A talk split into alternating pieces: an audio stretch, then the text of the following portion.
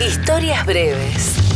Leyendas, mitos, mentiras y verdades del rock de acá, de allá y de todas partes.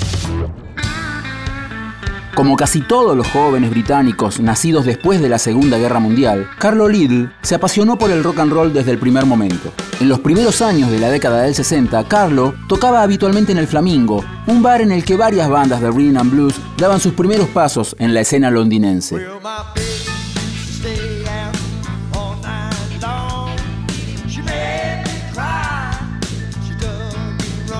Pero la manera de tocar de Carlo, con un bombo que parecía una explosión atómica y un golpe contundente en el tambor, hicieron que todo el mundo lo considerara el mejor baterista de la ciudad.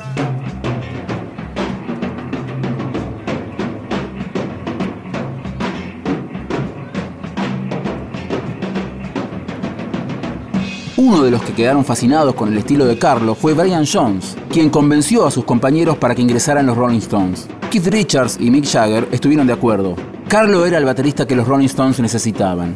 La banda todavía no había logrado consolidar su sonido, basado en covers de Muddy Waters y Chuck Berry, pero eran buena gente y Carlo accedió a hacerles el aguante hasta que apareciera algo. Por su parte, los dueños del Flamingo convencieron a Carlo de que los Rolling Stones no llegarían a ningún lado y un baterista como él merecía algo mejor.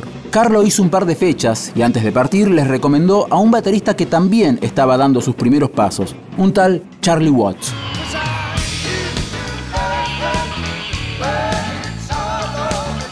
Después de su paso por los Rolling Stones, Carlo le dio clases de batería a Keith Moon de The Who.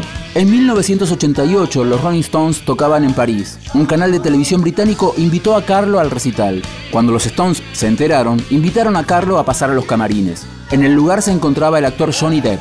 Cuando Carlo entró, Keith Richards lo presentó como el mejor baterista de rock and roll de todos los tiempos.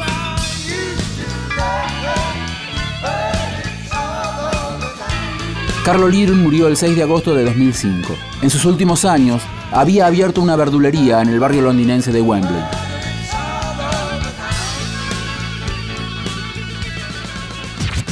Historias breves.